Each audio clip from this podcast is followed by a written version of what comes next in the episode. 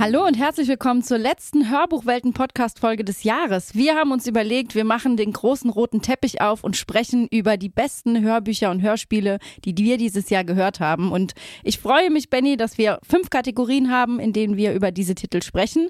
Und wir sind nicht alleine. Wir sitzen nämlich heute zu dritt im Studio mit unserem ganz besonderen Gast.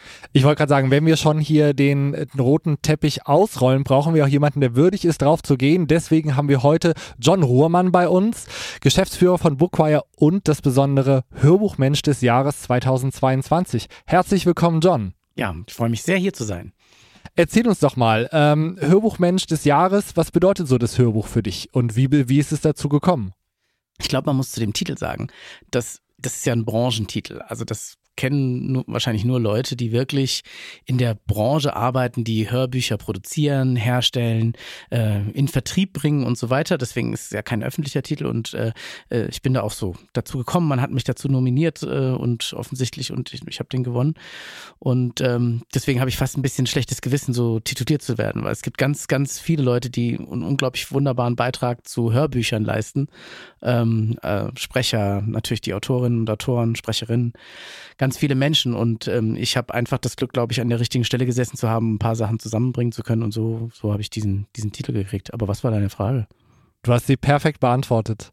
Und äh, ich würde sagen, du musst trotzdem damit klarkommen, dass wir dich heute feiern und heute gern zur Rate ziehen, wenn wir über die ganzen Kategorien sprechen, weil es gehört ja dazu, dass man am Ende des Jahres so ein bisschen das Jahr Revue passieren lässt. Und wir haben so viel Hörbücher gesprochen, da ging es gar nicht anders, dass wir das alles auch mal so ein bisschen nochmal einkategorisieren. Und ich würde vorschlagen, wir starten gleich mit der ersten Kategorie.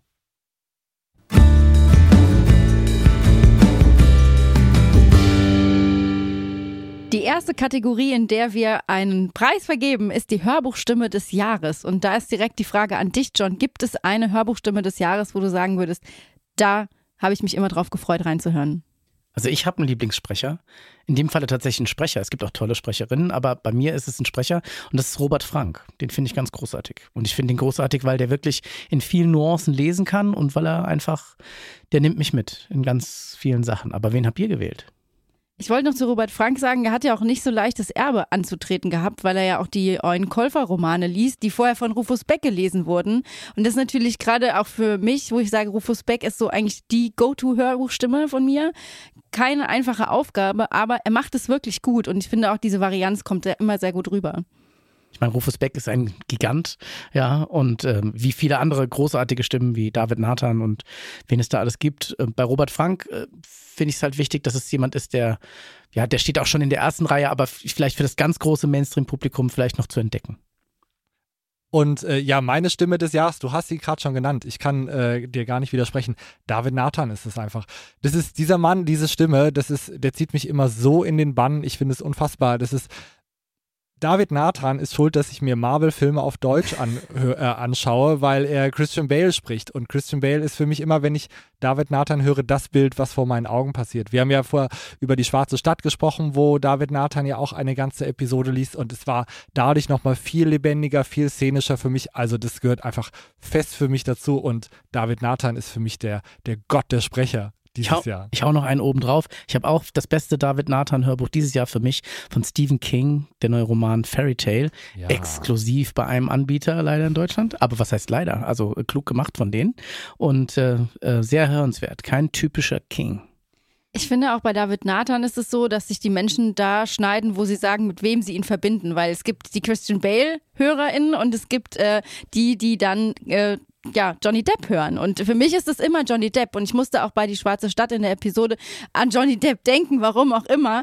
Ähm, und ich fand es auch spannend, wir haben im Adventskalender einen Titel, ähm, Der nasse Fisch von Volker Kutscher, ja. äh, gefeatured. Und da, den liest David Nathan auch und haben gefragt, welche Stimme hört ihr? Und da haben sich die Geister wirklich dran geschieden.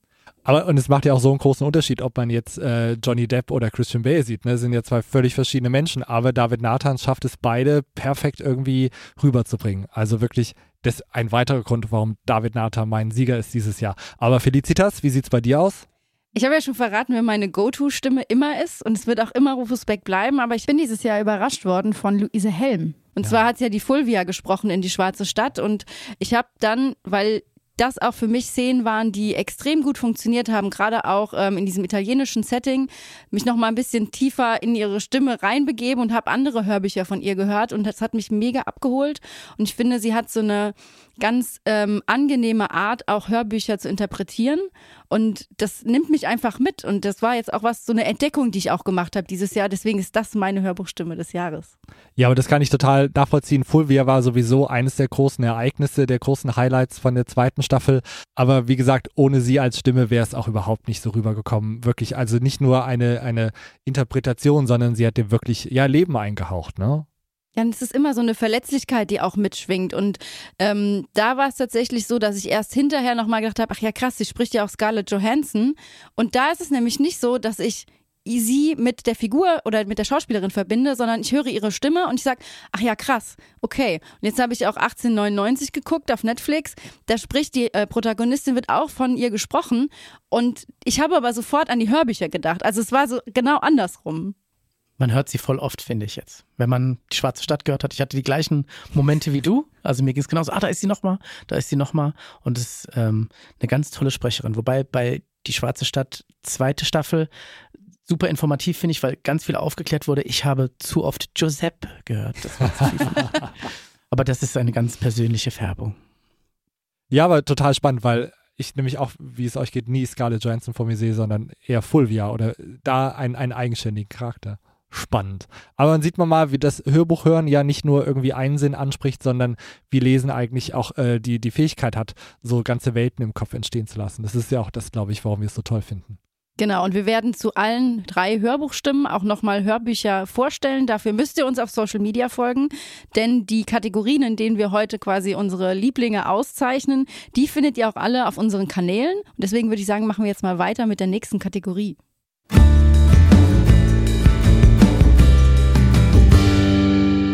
Und die nächste Kategorie, über die wir sprechen, ist auch ganz besonders, denn es geht um das beste Hörspiel des Jahres. Wir reden ja eigentlich immer über Hörbücher, weil eigentlich ist so das Gefühl, dass Hörspiele eher was für Kinder sind und wenig Hörbücher für Erwachsene ähm, rausgebracht werden. Aber dieses Jahr hatten wir das Glück, wirkliche Highlights zu haben. Und du hast den Titel mitgebracht. Erzähl uns mehr, Felicitas. Genau, und zwar geht es um de, äh, Der Thron der Nibelungen. Und es ist ein ganz besonderes Hörspiel, was auch in so einem Staffelkonzept funktioniert. Und ich hatte dieses Jahr eine Fantasy-Phase und habe äh, Der Herr der Ringe gehört und Eragon und all das und habe mich dann an mein Germanistikstudium zurückerinnert und dachte so, ja, ja, Nibelungen, geil, äh, Schätze, ein Drache, ähm, so diese ganze mystische. Und habe dann gesehen, dass es äh, eine Hörspielversion gibt und habe die gehört und bin überrascht worden. Und das war total spannend, weil es nämlich gar nicht eigentlich um dieses Mystische geht, sondern es hat einen total realen Bezug und das war so cool, das in einem Hörspiel verarbeitet zu sehen. Ja, ne, also man, man kennt vielleicht ja noch irgendwie das aus der, aus der Schule, die Nibelungen oder Wagner, der ja auch sich sehr, sehr frei mit dem Stoff irgendwie auseinandergesetzt hat, aber diesmal ein völlig anderer Winkel nochmal. Die Burgunden, die mit den Römern irgendwie politisch am Kämpfen sind und Siegfried, der einen Schatz findet und dann irgendwie einen auf dicke Hose macht und sagt, ich habe einen äh, Drachen erlegt und Hagen, der eigentlich irgendwie der Sympathieträger ist, den fand ich ja damals irgendwie immer echt wirklich kacke. Ja. Ähm, super spannend umgedreht. Und äh, John, du hast es auch gehört, ne? Ja, ich habe das auch gehört und ich fand es sehr spannend, dass es quasi entmystifiziert wurde, dass man die Nibelungen aus diesem äh, Musikantenstadel wie das immer wieder gemacht wurde und auch eindrucksvoll immer wieder verfilmt wurde, ähm, äh, herausgeholt hat und gesagt hat, wir versuchen es in historischen Kontext zu setzen und vielleicht zu erzählen, wie es wirklich war und wie es dann zur Legende oder Sage wurde. Ähm, und ein riesengroßer, wichtiger, glaube ich, Stoff allgemein, der immer wieder angefasst wird. Und toll, dass sich äh, das Label The Eos daran versucht hat. Und auch, ähm, äh, wie heißt der Balthasar von Weimar, äh, von dem ich eine ganz andere tolle Hörspielreihe sehr toll finde, weil ich das Thema als Jugendlicher und junger Erwachsener sehr verehrt habe. Und das ist die Hörspielreihe Mark Brandes. Die kommt, glaube ich, bei Folgenreich bei Universal raus. Und ist eine sehr, sehr tolle Hörspielserie über ein realistisches Science-Fiction-Szenario der 2060er Jahre. So. Aber dann, dann ist ja der Realismus so sein Thema quasi. Das passt ja dann auch gut dazu. Ich glaube ja. Ähm, ja. Ja. Ja. Also super spannender Ansatz, weil ich denke, das ist auch gerade, wie du gesagt hast, Felicitas, wir haben ja heute dieses Jahr auch äh, medienmäßig die komplette Fantasy-Klatsche gekriegt, ob es die neue Game of Thrones-Serie war oder die neue Herr der Ringe-Serie. Also es war ja eigentlich wirklich so ein großes Thema und ähm, vielleicht wirklich mutig, den Drachen draußen vorzulassen, obwohl er überall rumflog auf allen Sendern, aber definitiv ein guter Touch und ich fand es dadurch auch wirklich nochmal spannend und man hat da nicht das Gefühl, oh Gott, jetzt dieselbe Sache schon wieder erzählt oder so, der, der, das neue Reboot der, der Nibelungen-Saga, sondern wirklich äh, sehr, sehr gelungen, ein neuer, neuer Blickwinkel da drauf gefunden. Und ich meine, das Nibelungenlied macht es einem ja auch einfach, da draußen einen richtig guten Hörspielstoff zu machen. Du hast extrem krasse Charaktere, die man auch irgendwie deren Namen irgendwo bekannt sind, weil der Stoff so alt ist und so äh, ja viele damit auch was anfangen können. Und dann jedem Charakter einen anderen Turn zu geben und das Ganze halt an diesem Burgundenhof spielen zu lassen. Und es wird, es kriegt so eine politische Dimension. Also es hat auch so was von ähm, wie wir, wie wie der quasi der Hof untereinander mit äh, agiert, die Söhne und der Vater und dann eben Hagen, der von außen reinkommt, der auch noch relativ jung ist. Und dann kommt Siegfried aus Xanten und ist natürlich äh, the man und äh, Kriemhild hat ihre Krisen und äh, die Mutter versucht dann noch die Fäden zu spinnen und so. Und es ist total spannend, weil es einen auf dieser Ebene auch komplett abholt. Also natürlich hat es diesen realistischen Überbau, aber es sind auch so diese kleinen Grabenkämpfe zwischen den Figuren, die es so spannend machen. Und ich habe auch eine Hörprobe mitgebracht, wo das so ein bisschen rauskommt. Dann hören wir doch mal rein. Hast du die Karte? Ja, hier. Was ist das? Du weißt, ich kann das nicht lesen. Das sind lateinische Kurzformen. Hier ist der Rhein. Hier sind wir. Dort sind die Kastelle der Römer jenseits des Rheins. Und dort ist der Limes. Und dahinter sind die Germanen. Waren Sie es, Vater? Das ist so unerwartet. Die Alamannen haben keinen Grund für diesen Überfall. Ihre Ernten waren besser letztes Jahr als unsere und es gab keinen Streit. Nicht mit den Römern, nicht mit uns. Wie viele waren es? Nicht einmal 400.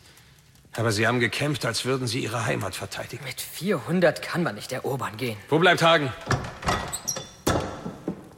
Ah, Gundahar. Vater, die Nachhut ist da. Es gab keinen weiteren Bruch durch den Limes. Gut. Bleib hier. Ihr beide sollt zuhören, wenn Hagen kommt. Warum gibst du so viel auf ihn? Keiner der Vasallensöhne über die Jahre hatte die Einsicht und das Geschick, die er mitbringt. Kaum 20 Jahre alt und ist weiser als meine eigenen Söhne. Wie kann einer von seiner Geburt weiser sein als ein Sohn des Königs? Das solltest du dich fragen, Gernot. Statt wie dein Bruder der Liebe nachzujagen oder wie du deine Zeit nur mit Pfeil und Bogen zu verbringen, solltet ihr lernen, mit Geschick zu denken. Ja, und wir müssen halt wirklich darüber reden, es ist ein Hörspiel. Es ist nicht einfach nur ein Mann oder eine Frau, die in einer Sprecherkabine sitzt und sich acht Stunden den Wolf liest, sondern es ist aufwendig mit Effekten, mit Hintergrundgeräuschen, mit ganz vielen unterschiedlichen Sprechern. Ja, und man merkt ja auch in der Stelle, obwohl es jetzt vielleicht nicht so exemplarisch ist für ein Hörspiel, wo viel passiert, wo ja auch gekämpft wird, sondern es sitzt, die sitzen ja in der Halle in Worms und äh, kommen quasi von äh, einem Ausritt zurück und äh, trotzdem hat man das Gefühl, man sitzt mit am Tisch. Also es ist so ein hoher Raum, ähm, die Stimmen hallen und du kriegst sofort mit, okay, da sind die zwei Söhne und Hagen, der von außen reinkommt und der König gebt aber mehr auf Hagen und ich fand, das ist so exemplarisch dafür, wie diese Figuren von Anfang an Konflikte austragen und das halt eben natürlich auch über die Sprecher extrem gut äh, transportiert wird. Wie man in der Stelle jetzt auch nicht gehört hat, ist Sascha Rotermund, der den Hagen spricht und den kennen viele äh, als Dr. Strange zum Beispiel, als Benedict Cumberbatch und der erzählt eigentlich die meiste Zeit in diesem Hörspiel und ist auch die äh, eigentlich die Hauptfigur. Also abgesehen davon finde ich, dass man merkt, dass es hervorragend produziert ist, finde ich das spannend an der Serie bei so deutschen Sagenstoffen oder so, besteht ja schnell die Gefahr, dass man so in die Untiefen des Teutonentums absteigt. Und das ist in der, äh, in der Serie überhaupt nicht der Fall, sondern es ist total spannend aufbereitet, für jeden hörbar und anfassbar und ja, ich bin gespannt auf die zweite Staffel. Ich auch. Also wirklich zu Recht ein Highlight für uns dieses Jahr und ähm, gucken wir mal, welche Kategorie als nächstes kommt.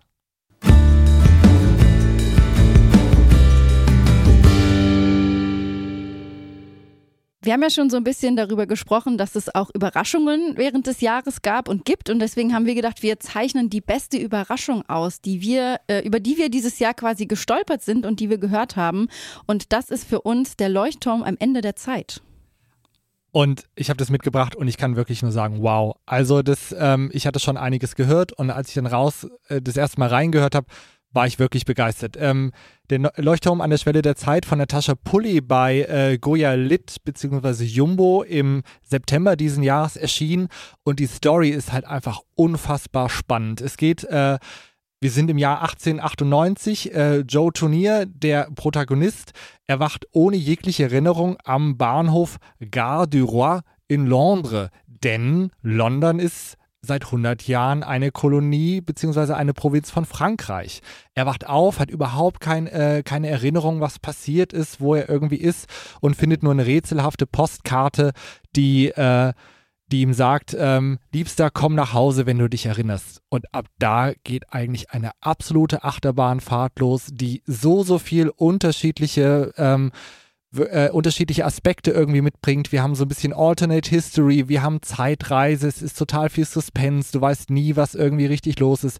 Wir haben eine super spannende Liebesgeschichte, die sich durchblättert, entblättert, durchblättert durch die Jahrhunderte und ähm, also es hat mich wirklich mit offenem Mund das hören lassen, weil ich selten auch so inhaltlich überrascht wurde.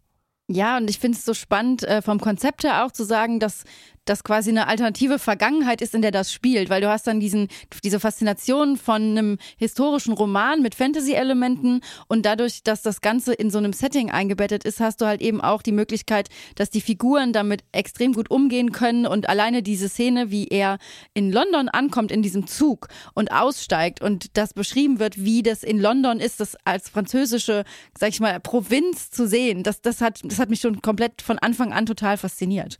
Aber auch die Geschichte, wie er immer dann äh, durch die Zeiten oder aber auch Realitäten ja eigentlich reist und es sich immer wieder zeigt, dass er auch Erinnerungen an diese Zeit hat, die Menschen ihn in diesen, in diesen äh, Realitäten sich auch an ihn erinnern können, er aber auch nicht genau weiß. Das hat mich auch so ein bisschen an diesen Film Memento irgendwie erinnert.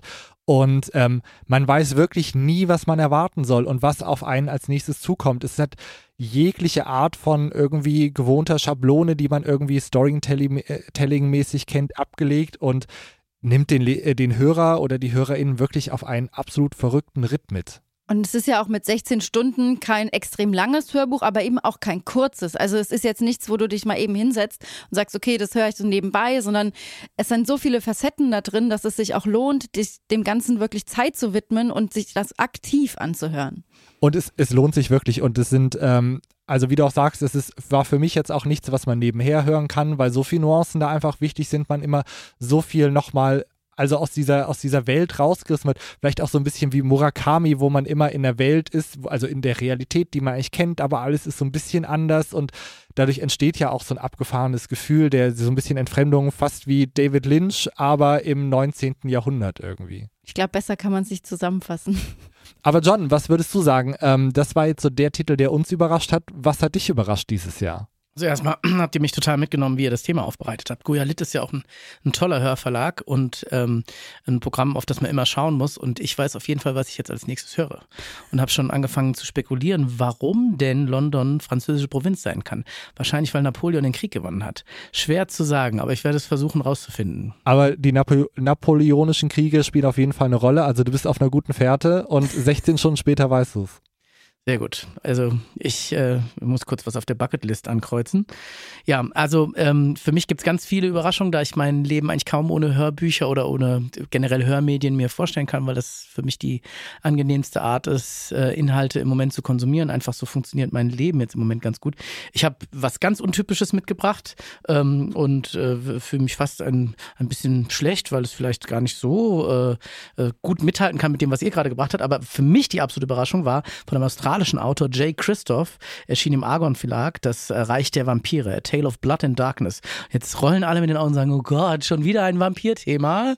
Nein, das einzig wahre Vampirbuch, das es eigentlich gibt, neben Bram Stoker, ist von Anne Rice, das äh, Interview mit dem Vampir, also quasi der erste Roman aus der Reihe, wenn man ganz ehrlich hat, ist, hat das die ganze Thematik einmal aufgerissen und abgeschlossen, je nachdem, wie man so drauf ist.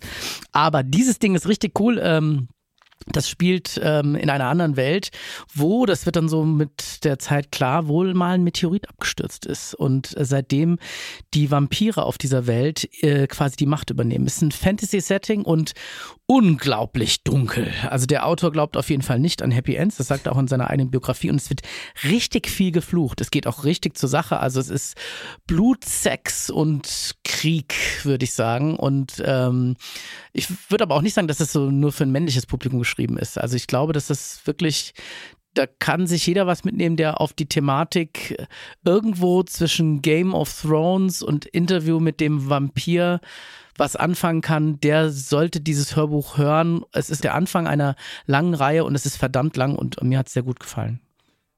Und es ist ja spannend, dass gerade so ein, wie du ja selber schon ein bisschen drauf angespielt hast, äh, sehr, sehr oft benutztes Thema mit Vampiren einen überraschen kann, ne?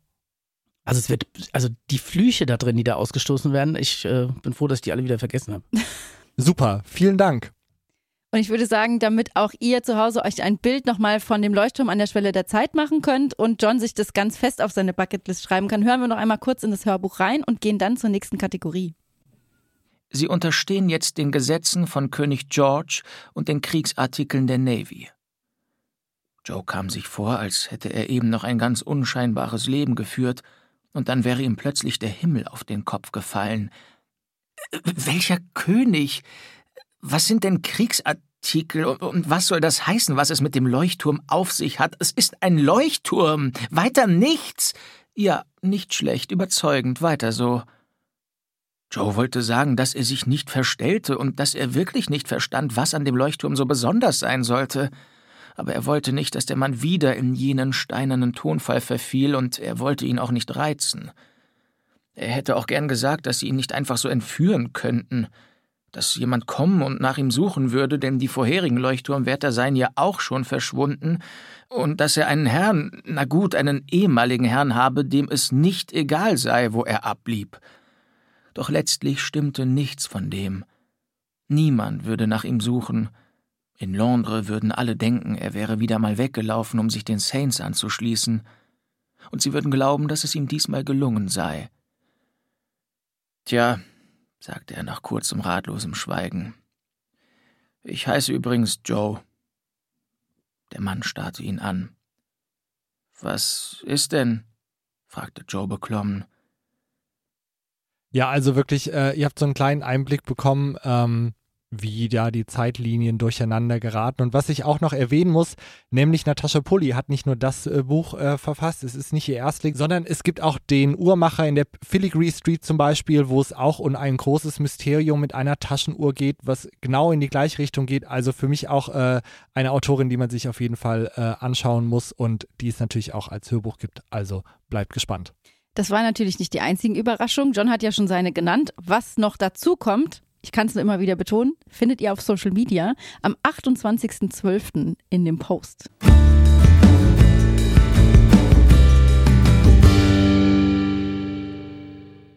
So, und ähm, wir sind jetzt schon bei unserem vierten Thema angekommen und ähm, eine Sache, die wirklich für uns eine große, große Freude war, denn es ist eine absolute Premiere für alle, die ihre Hörbücher im Streaming hören, war ähm, das Gesamtwerk von Klaus-Peter Wolf. Ein, wir reden über unser Lieblingsgesamtwerk des Jahres und da müssen wir ihn auf jeden Fall erwähnen, weil äh, für mich ist es wirklich sondergleichen, was der Mann für eine spannende Welt aufgebaut hat. Also das muss man sich einfach mal geben. 77 Titel, Krimi, Thriller, Kolumnen, Kurzgeschichten in 26 Sprachen übersetzt, 13 Millionen Mal verkauft. Also das ist einfach ein riesiges Werk. Und das Spannende an der ganzen Nummer ist einfach, dass es so divers ist. Also er ist natürlich bekannt für diese Ostfriesen-Krimis, die äh, immer mit Ostfriesen anfangen und dann kommt ein Nachsatz sozusagen, der sich in einer ganz ähm, rührenden Art und Weise auch der Region annimmt, weil eben die kom komplett Ostfriesland auch Star mit ist in seinen Kriminalfällen, die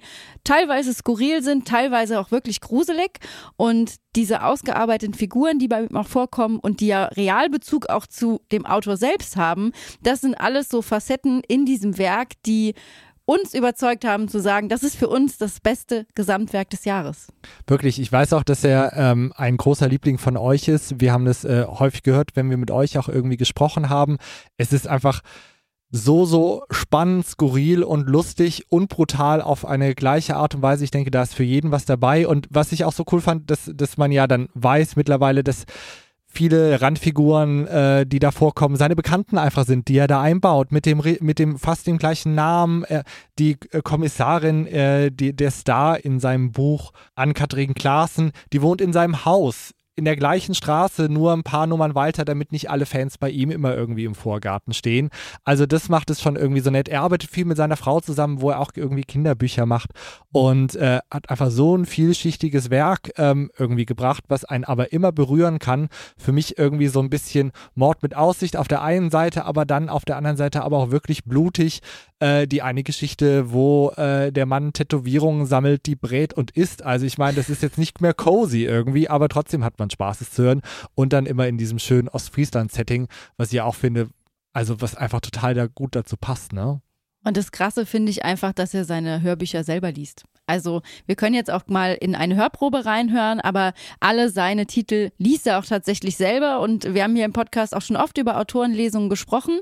Das ist nicht immer eine gute Idee, aber bei Klaus-Peter Wolf würde ich sagen, ist es eine gute Idee. Ich bin absolut deiner Meinung und wir überzeugen euch jetzt davon. Sie hoffte nicht zu sachlich kalt rüberzukommen.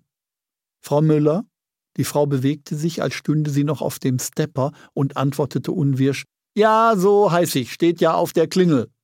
Ann-Kathrin hatte viele solcher Momente erlebt, aber dieser hier war anders.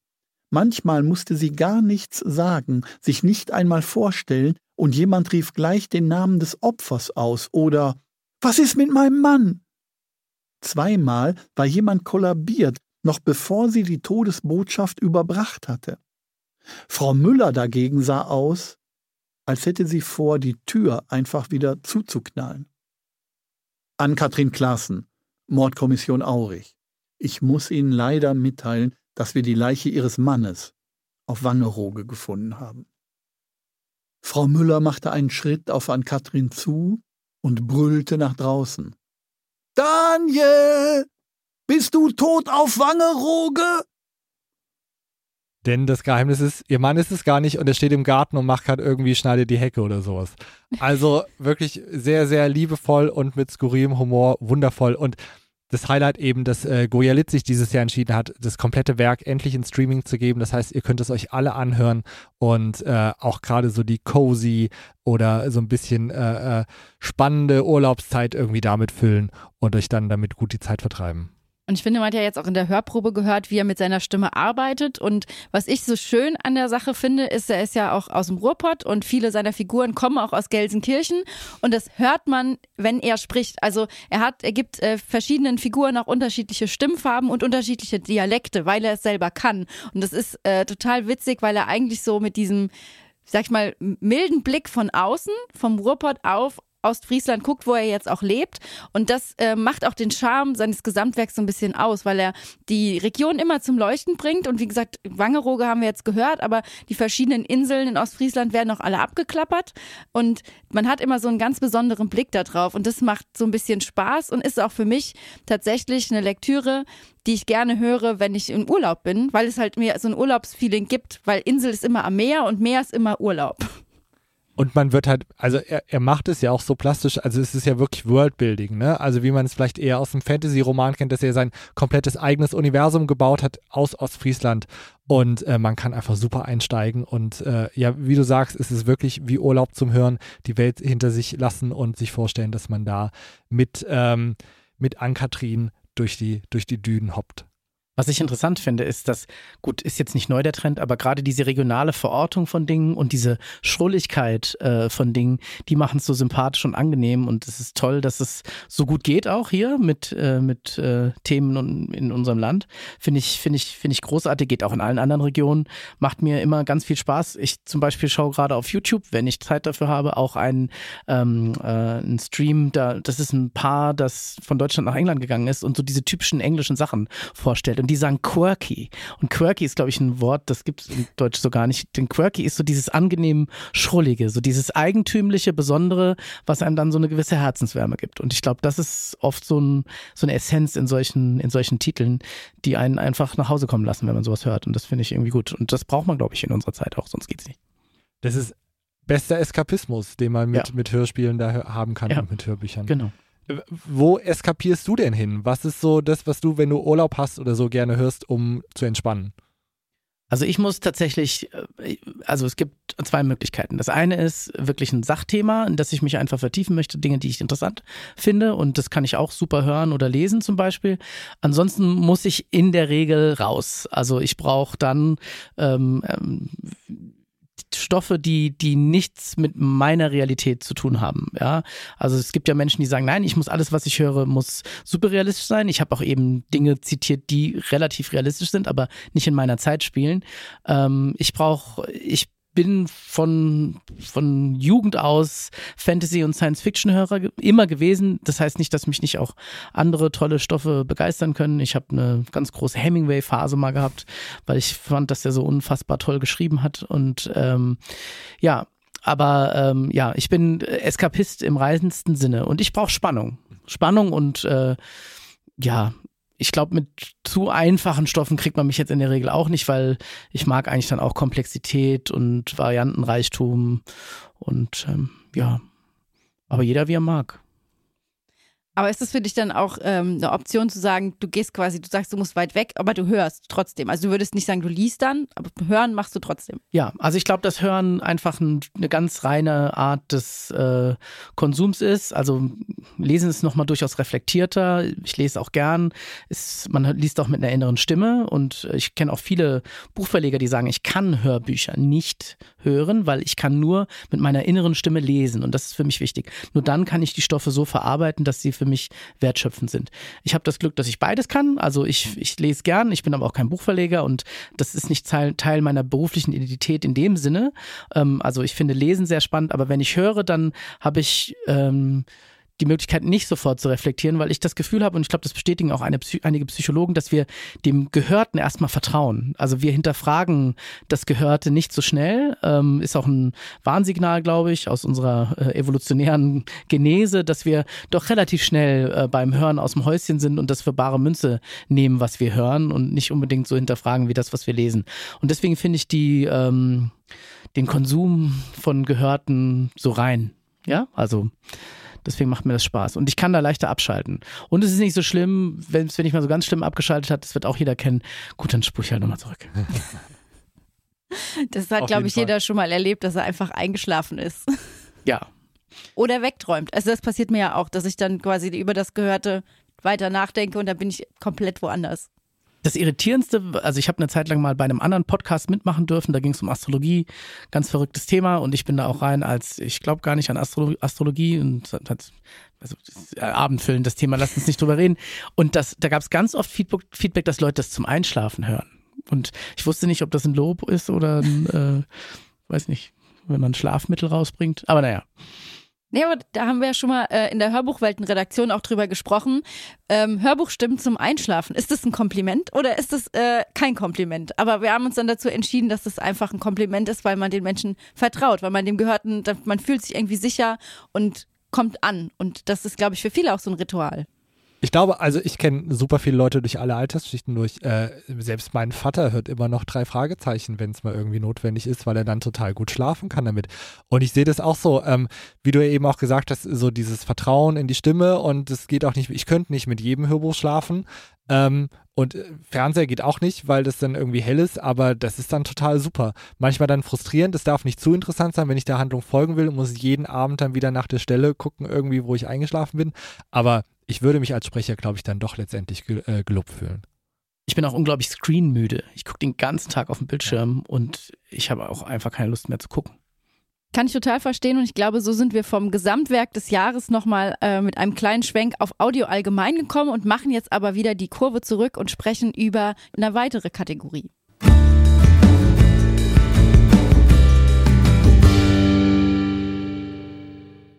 Ja, und jetzt das Thema, über das ich mit euch sprechen möchte, ist äh, mein Lieblingsdebüt dieses Jahres. Hund Wolf Schakal von Besat Karim Khani, äh, gesprochen von Rashid Daniel Siji und äh, bei The EOS erschienen. Und für mich ein super aktuelles Thema, was selten, was häufig benannt wird, behandelt wird, aber selten so gut. Ähm, denn es geht um die beiden Brüder Sama und Nima, die beide Kinder von Geflüchteten aus dem Iran sind während der iranischen Kulturrevolution und ähm, in Berlin, in Neukölln aufwachsen und ähm, dort halt ja auf Kurs werden. Der eine Bruder wird äh, gerät in die Fänge der organisierten Kriminalität, wird also Verbrecher sozusagen.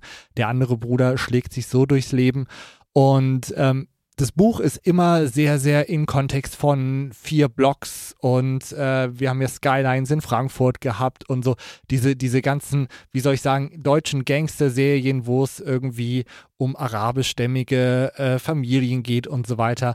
Aber es war wirklich viel, viel zu kurz gegriffen. Es hat mich total gefreut, dass dieses Buch so, so vielschichtig ist, denn ähm, ich glaube, man hat selten so einen gefühlvollen und auch eindrucksvollen und nachvollziehbaren Einblick in diese Welt bekommen auf der einen Seite wirklich das Schicksal der Eltern, die vor der ähm, Regierung fliehen mussten. Der Vater hat äh, ein Bein verloren, kommt dann von Teheran nach Neukölln, will mit seiner seine Familie irgendwie aufbauen. Die müssen sich aber auch durchschlagen, weil sie hier irgendwie nicht gewollt sind. Und äh, die Brüder werden in diese Situation geboren. Der eine sehr, sehr empfindsam, wird dann schnell, gerät dann schnell auch äh, mit den falschen Leuten in Kontakt, wird äh, eben zum Gangster, aber es ist nie so das Klischee, das man erwartet. Man weiß natürlich, dass Klischees auch irgendwie so einen Fuß in der Realität haben, aber es ist viel zu vielschichtig und zeigt zu intensiv, wie was für ein Schicksal diese Menschen auch äh, mitleben müssen und, und was ihnen passiert ist und was sie auf diesem Weg irgendwie gebracht hat, sodass es niemals in so einer auch Gangsterromantik oder so verfällt, sondern es ist einfach ein sehr, sehr eindrucksvolles, kluges, intelligentes Buch über ja diese, diese, diese Generation auch von Menschen, die in Deutschland groß werden. Und die Begeisterung, die ich jetzt bei dir auch rausgehört habe, die hat sich bei, die habe die hab ich auch gehabt. Also es hat sich komplett bei mir auch, ist auf sehr fruchtbaren Boden gefallen, dieses Hörbuch, weil ich dann doch dachte, sowas kann schnell ins Platte abdriften, das hattest du ja auch schon gesagt. Aber hier haben wir nicht nur ähm, eine Tiefe in der Geschichte, sondern auch eine Tiefe in der Sprache. Und das war das, wo ich gesagt habe, okay, das holt mich komplett ab. Also dieser Versuch, diese, diese Traumabewältigung, die beide Jungs ja auch mitbringen mit ihrem Vater, ähm, die auf unterschiedlichste Weise aufwachsen und so unterschiedlichen äh, Jungs und Männern heranwachsen, wie die damit umgehen, diese Geschichte zu verarbeiten und wie das sprachlich mitgenommen wird, das ist in diesem Hörbuch wirklich richtig krass gut. Und einfach diese Themen von Tod, Krieg, Gewalt, die ja wirklich auch eine Triggerwarnung brauchen, werden auf so ähm, empfindsame Weise verarbeitet, dass man da wirklich sich ähm, ich, ich finde dafür fast keine Worte, weil es einfach so wirklich gut war. Also das Sprache ist auch ein ganz, ganz wichtiger Punkt, weil ähm, man hätte irgendwie erwartet, dass es dann klingt wie irgendwie so eine Erkan und Stefan CD aus den 2000ern oder so, wo einfach keine Ahnung, ne? Also so so so platt wie möglich irgendwie da die Klischees und ganz viel Alter und so aber es ist, äh, der, der äh, Autor hat sich selber auch dagegen ausgesprochen, sondern hat gesagt, dass er da auch eine lyrische Stimme finden musste teilweise. Also gerade für den Vater, wenn er irgendwie über sein Schicksal hadert und so. Super spannend. Aber natürlich haben wir dann auch Natur, völlig natürliche Dialoge äh, zwischen den Brüdern über äh, Chicken McNuggets zum Beispiel und den möchte ich euch gerade mal zeigen. Genauso. Er kämpft für die Amis. Okay. Aber Che Guevara, sagen wir, er muss jetzt. CIA hat ihn gekidnappt und gibt ihm nichts anderes zu essen. Er kann auch nicht sagen ohne Soße. Die tunken ihm die Nuggets sonst einfach in beide Soßen. Die beiden verzogen das Gesicht. Beide Soßen zu wählen war Verrat an allem. In dem Fall sogar Folter. Okay, Barbecue, antwortete Sam. Barbecue? Du sagst, John Wayne frisst Barbecue, Helmut Kohl frisst Barbecue und Che Guevara frisst auch Barbecue oder was? Ja, weil Che Guevara unberechenbar ist. Er nimmt Barbecue, damit die CIA nicht mehr klarkommt, damit die nicht checken, was er mag. Manchmal nimmt er auch süß-sauer, um sie fertig zu machen. Sam musste grinsen. Sie schauten sich an und lachten los, wie die Kinder, die sie irgendwie auch immer noch waren. Am Schalter legte Hader wieder seinen Arm um seinen Freund. Sam tat das Gleiche, und sie schauten auf die Tafel mit den Sparmenüs wie auf den letzten Sonnenuntergang eines kurzen Urlaubs. Sie bestellten Nugget-Menüs. Ja, also, herrlich. Wundervoll, oder? Ja.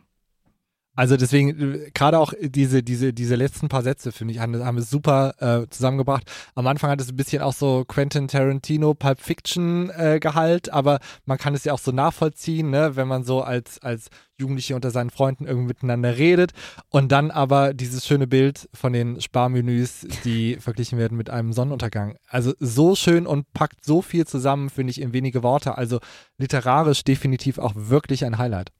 Wie ist es denn für dich, John? Weil Debüts sind ja auch, sag ich mal, im, im Literaturbetrieb nicht immer das Einfachste. Die haben ja auch meistens ein, sag ich mal, unternehmerisches Risiko, weil das kann auch nach hinten losgehen. Wie ist es denn im Hörbuch? Gibt es äh, Hörbuchsprecher, wo man sagt, da ist ein Debüt was Gutes? Oder wie gehst du mit dem mit Debüts an sich um? Ist das für dich überhaupt eine Kategorie?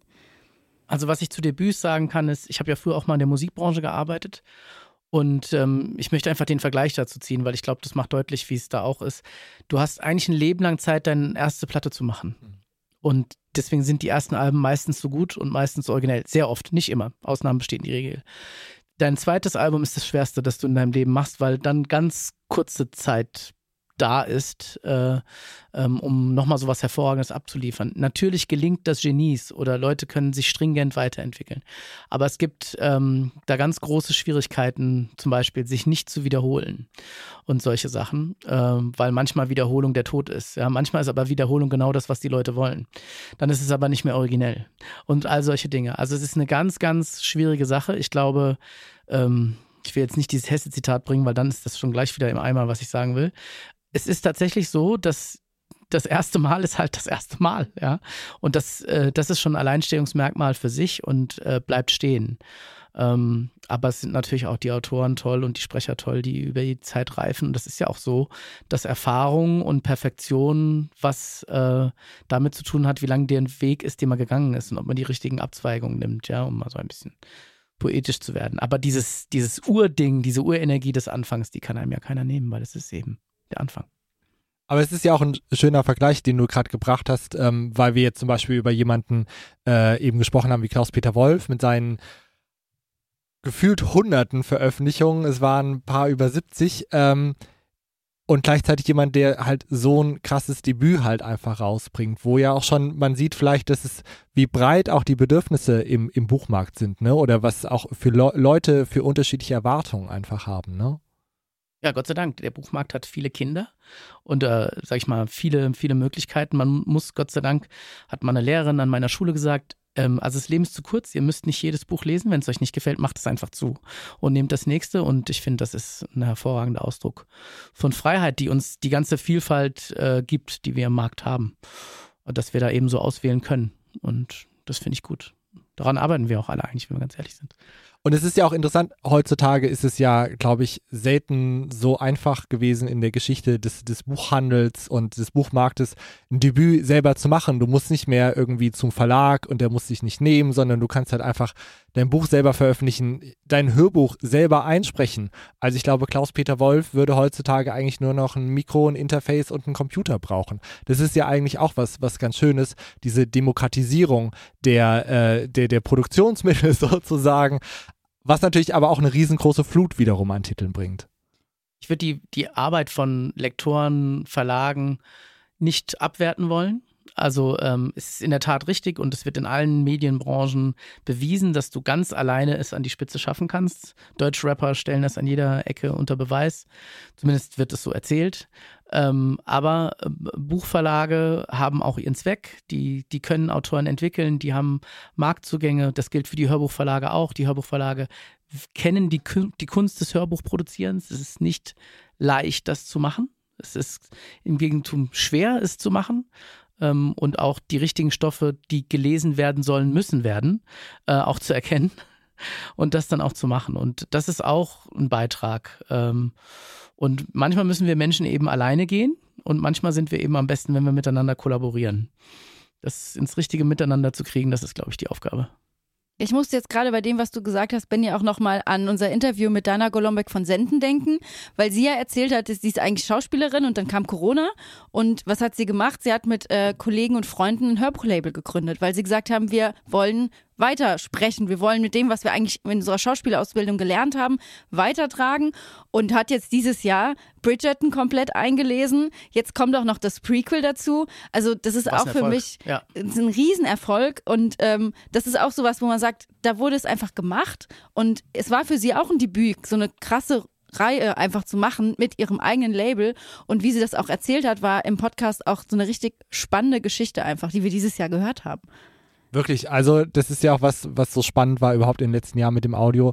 Aber ich denke, was uns eigentlich äh, diese ganze Sache eigentlich sagen soll, probiert es aus und macht es. Und äh, denkt nicht, ihr braucht irgendwie vielleicht Leute oder es ist gut, wenn ihr Leute habt oder braucht, aber macht es einfach und probiert es. Und wer weiß, vielleicht in einem halben Jahr sprechen wir über euer Hörbuch. Wir würden uns sehr freuen.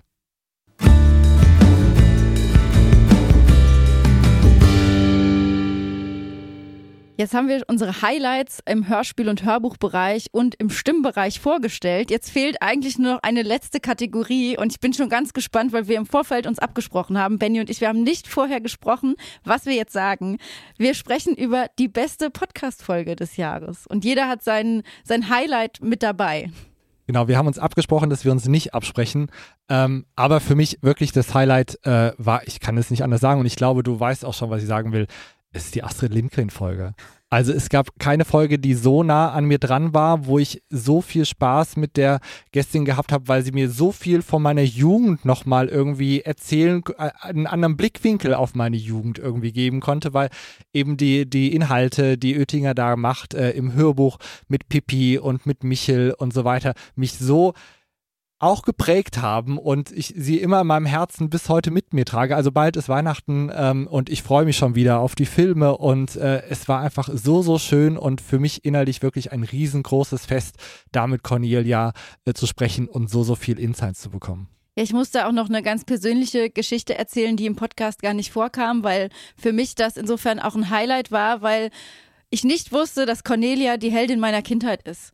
Weil Cornelia bei Oettinger für die Computerspiele verantwortlich war und ich als Kind Findus und Patterson Computerspiele gespielt habe. Und ich habe sie kennengelernt und es war das Allerschönste nach der Podcast-Folge, nochmal mit ihr darüber zu sprechen und war auch für mich ein Riesen-Highlight. Und ein bisschen bin ich überrascht, dass es deine Highlight-Folge war, weil ich hatte mir das auch als Highlight rausgesucht, genau aus diesem Grund. Ähm, aber natürlich ist äh, für mich auch das absolute Highlight äh, der Live-Podcast gewesen auf der Buchmesse. Also das war so ein Rahmen, den wir in diesem Podcast nicht oft haben, weil wir uns ja dann doch auch äh, wegen euch, liebe Hörerinnen und Hörer, äh, kurz fassen, um möglichst viele Hörbücher komprimiert, schnell und gut vorzustellen. Aber einfach mal die Zeit zu haben, ausführlich über dieses Projekt, die schwarze Stadt zu sprechen, mit Eva und Melanie als einfach tollen Gästen, die so viele Insider-Stories erzählt haben, die mir auch nochmal das Hörspiel und das Hörbuch, die, also beide Teile, die zu diesem Projekt gehören, so nahe gebracht haben. Das waren Insights, äh, von denen ich vorher natürlich nicht wusste, dass ich sie brauche, aber das sind immer noch Geschichten, von denen ich zehre. Also allein, dass Iva gesagt hat, Peter Flechtner, der die erste Folge der zweiten Staffel eingelesen hat, das ist, der ist als Synchronsprecher super bekannt, aber der liest keine Hörbücher. Es macht er einfach nicht. Und er hat für dieses Projekt eine, Hör eine Folge eingelesen und das fand ich so grandios. Also so im Nachhinein war es so schade, dass ähm, wir das euch Hörerinnen über den Ton nicht wirklich mitbringen konnten, weil leider die Qualität nicht so ganz gestimmt hat. Da konnten wir nichts für. Aber es war einfach so cool, das auf der Buchmesse machen zu können. Also das ist für mich eh äh, ein Erlebnis gewesen, was je, außer jeglicher Konkurrenz läuft, weil ich glaube, das, äh, das war einfach sowas Einzigartiges, aber auch nicht nur hier im stillen Kämmerlein zu sitzen, sondern auch mit euch äh, wirklich auf Tuchfüllung zu gehen, euch zu sehen, mit euch danach auch sprechen zu können. Das war so ein großes Highlight, aber eben auch wirklich, wie du sagst, sich so intensiv nochmal Zeit zu nehmen. Wir hatten ja auch schon mal intensiver über die Schwarze Stadt gesprochen, aber es ist einfach nochmal was völlig anderes, wenn man zusammensitzt, nicht nur über Teams in einer Runde, also auch wirklich, ne, wie, wie Storytelling ja auch früher immer war, also dass man miteinander redet und nicht nur einfach über die digitale Leitung.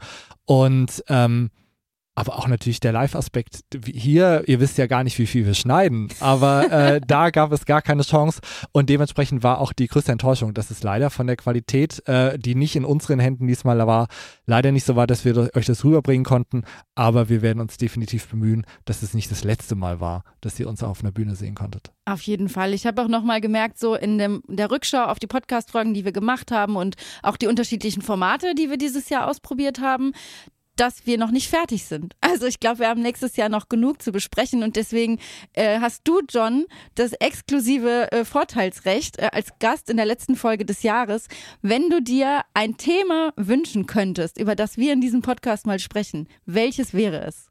Das ist eine total schwierige Frage, weil ich habe gedacht, ich komme hier so her und kann so locker mit euch mitquatschen.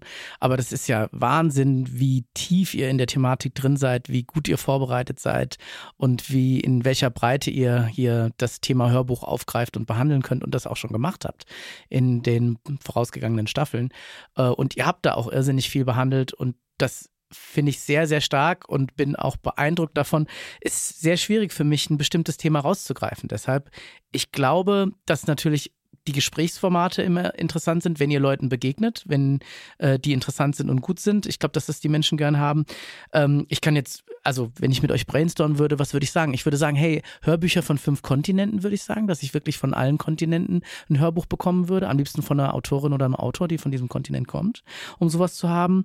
Und ich hätte gerne die Folge Bücher, die dein Leben verändert haben. Oder nee, anders, Bücher, die dein Leben verändern können. So ähm, im Positiven wie im Negativen. Ähm, ihr seht, ich brauch's ein bisschen krasser immer. Vielleicht bin ich nicht der richtige Ratgeber für euch. Also vielleicht für das Special vom Special. Macht einfach so weiter, wie ihr es bisher gemacht habt. Ich finde, ihr macht es großartig und vielen Dank, dass ich heute überhaupt hier sein durfte. Also John, das waren definitiv sehr, sehr wertvolle Insights. Vielen, vielen Dank. Das nehmen wir für nächstes Jahr mit. Und wenn ihr noch Wünsche habt, welche Themen wir im Podcast mal behandeln sollen oder ihr mal Feedback loswerden wollt, was wir im Podcast vielleicht auch verändern können, dann ist jetzt genau der richtige Zeitpunkt dazu, denn es gibt ab heute eine Hörerinnenumfrage, wo wir mal abfragen, warum ihr unseren Podcast hört, was euch Spaß macht, was vielleicht auch nicht so gut ist und ihr ganz offen und ehrlich sagen könnt, ähm, was ihr euch wünscht. Und den Link dazu findet ihr in unseren Show Notes und äh, natürlich auch auf unseren Social Media Profilen, wo wir alle Highlights, über die wir jetzt gesprochen haben, natürlich nochmal abbilden und darüber hinaus nochmal zusätzlich zwei Hörbücher immer zu jeder Kategorie mitbringen, die wir auch richtig, richtig gut fanden. Also nochmal zwei Gesamtwerke, die wir rausheben wollen, nochmal zwei Hörspiele, die wir rausheben wollen. Die Hörbuchstimmen haben wir ja zu dritt schon äh, besprochen. Dann haben wir natürlich noch zwei Debüts, die wir nicht unterschlagen möchten. Und die findet ihr eben nur bei uns auf den Social Media Kanälen, auf TikTok, Facebook und Instagram. Also wirklich ganz wichtig, damit wir nicht nur irgendwie hier im stillen Kämmerlein doktern, sondern auch äh, hören, was ihr irgendwie denkt, was ihr von uns denkt, was ihr denkt, was wir besser machen können. Äh, wir freuen uns wirklich über euren Input. Und ja, es hat total gut getan, äh, mit euch beiden hier zu sitzen und über das Thema zu sprechen, das Jahr auch nochmal so Revue passieren zu lassen. Es ist ja wirklich viel passiert bei euch, bei uns in der Welt. Und ich denke, das war so ein Jahresabschluss, den ich jetzt auch gebraucht habe. Deswegen, ähm, ja, gebt uns eure Tipps, folgt uns da, wo wir uns bei Social Media rumtreiben. Ich freue mich total und sage vielen Dank, John, dass du bei uns da warst. Vielen Dank, Felicitas, für das spannende Jahr mit dir. Ich freue mich auf das nächste. Danke, Benny, für das Jahr mit dir. Und macht's gut und wir hören uns zur letzten Folge der Staffel in zwei Wochen wieder. Macht's gut. Tschüss. Ciao. Bis bald.